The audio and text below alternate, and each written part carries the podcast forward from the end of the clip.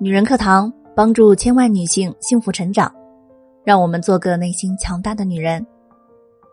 嗨，亲爱的，你好，我是卢杰，很高兴在女人课堂通过声音与你相遇。我正和我们的百万闺蜜团致力帮助千万女性幸福成长。亲爱的，你也愿意与我们一起同行吗？愿意的话，可以关注我们女人课堂。好啦，今天我们要分享的文章。来自公众号“哲学人生网”，作者哲学君。人与人最大的差距，不是出身和背景，而是……曾听过这样一个故事：骑师驯了一匹好马，觉得不该给此马加上缰绳，于是，一次外出时，他解除了马的缰绳，失去束缚的马越来越大胆，一路狂奔。骑士从马上摔了下来，而马则冲下悬崖，粉身碎骨。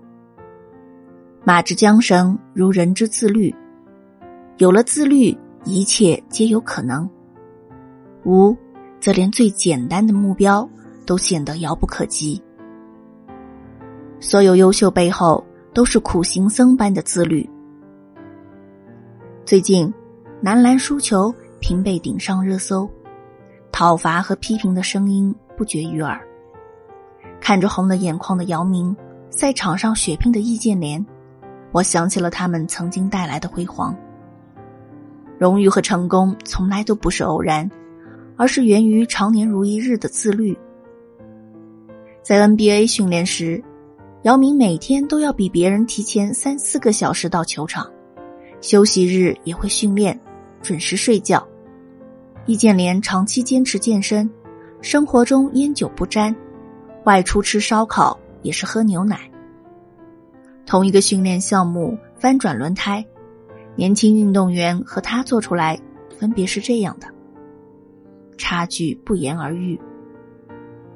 比姚明和易建联，身体天赋优秀的后辈有很多，为何都没有取得他的成就？身体天赋是上苍的恩赐。而自律却是一场自我修行。控制饮食，努力训练，按时作息，一天容易，难得的是每天都如此自律。曾看过这样一段话：熬夜看电视剧、泡酒吧、逛夜店、纹身、买醉，这些事情看起来很酷，但其实一点难度都没有。只要你有点钱，有点闲。就都能做到，但更酷的是那些不容易的事情，比如读完一本书、坚持早起、有规律的健身、稳定体重等。这些在常人看来无聊且难以长久的事情，才更加考验一个人，也更能锻炼一个人。优秀的人之所以优秀，在于他始终严格要求自己，把每件事都做到极致。巩俐便是一个顶级自律的典范。最近出现在机场的她，再次惊艳了众人。紧致健美的双腿，细致的皮肤，实在让人难以相信她已经五十四岁了。没有人能一直被时光优待，美的背后源于她严格的身材控制。身为演员的她拿奖无数，号称拼命三娘。工作的时候。从不看手机，不聊天，很早赶到片场，酝酿情绪，进入角色的状态。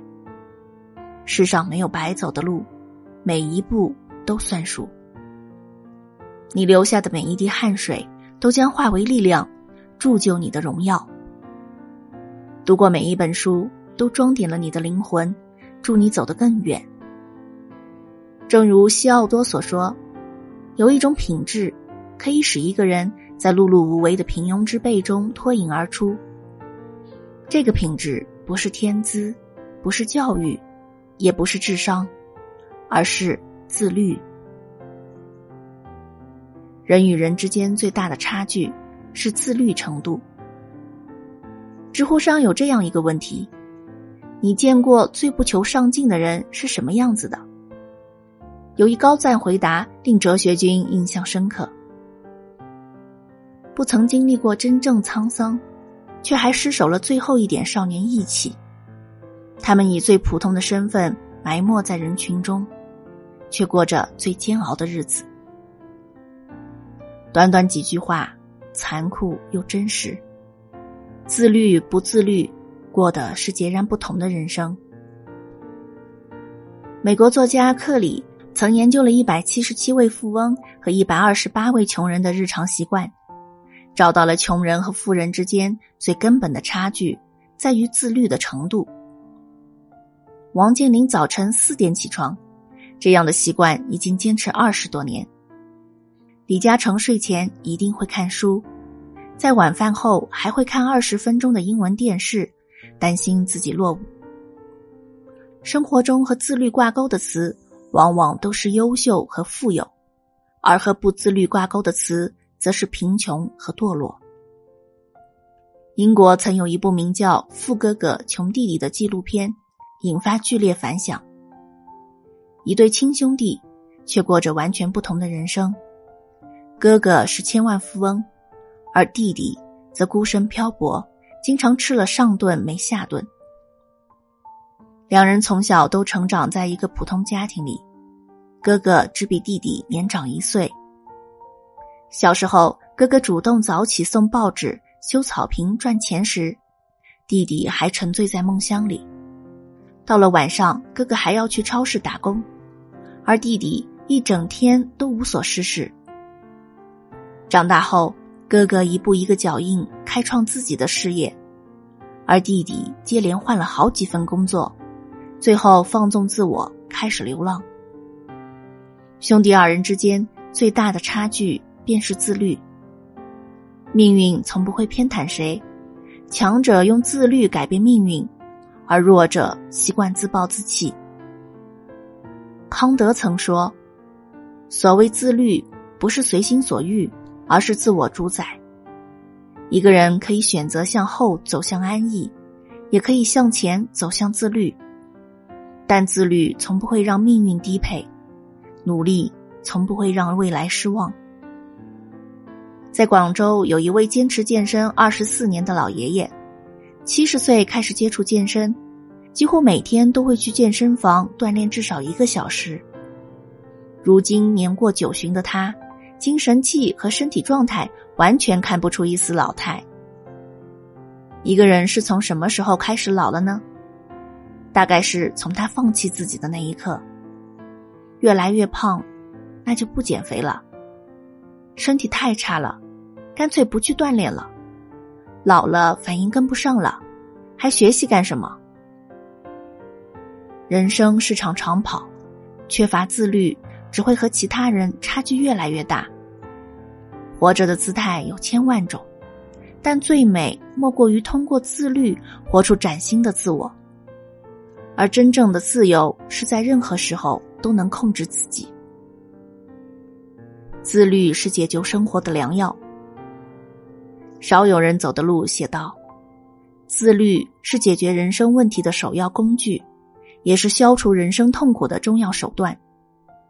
从逆境中走出来的人，无一例外都保持高度自律。人生很多痛苦也都和不够自律有关。所以，别抱怨生活太难。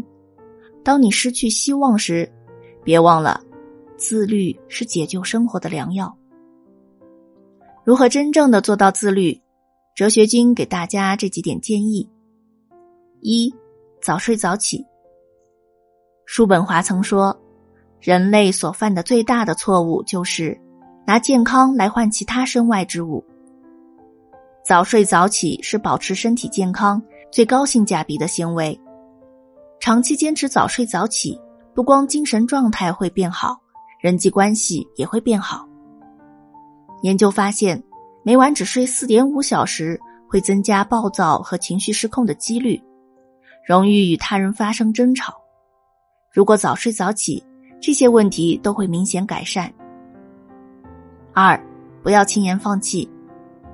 贝蒂曾说：“人有了坚定的信念，才是不可战胜的。”在我们走向自律的过程中，一定会有挫折和失败，让你丧失信心。怀疑自己是否能做到自律。无论何时都不要轻易放弃。罗马不是一天建成的，你的自律也要通过时间的历练。三，培养抗拒欲望的能力。很多人的减肥计划和自我提升，都败给了欲望和诱惑。想要实现自律，就要培养自己抗拒欲望的能力。著名的十分钟原则或许可以帮到你。面对诱惑时，安排十分钟的等待时间。如果十分钟之后你依旧想要，那么你就可以得到它。但在这十分钟内，你一定要时刻想着长远奖励，以此抵抗诱惑。最好的结果是，十分钟后，经过深思熟虑，你已经不想要这个东西了。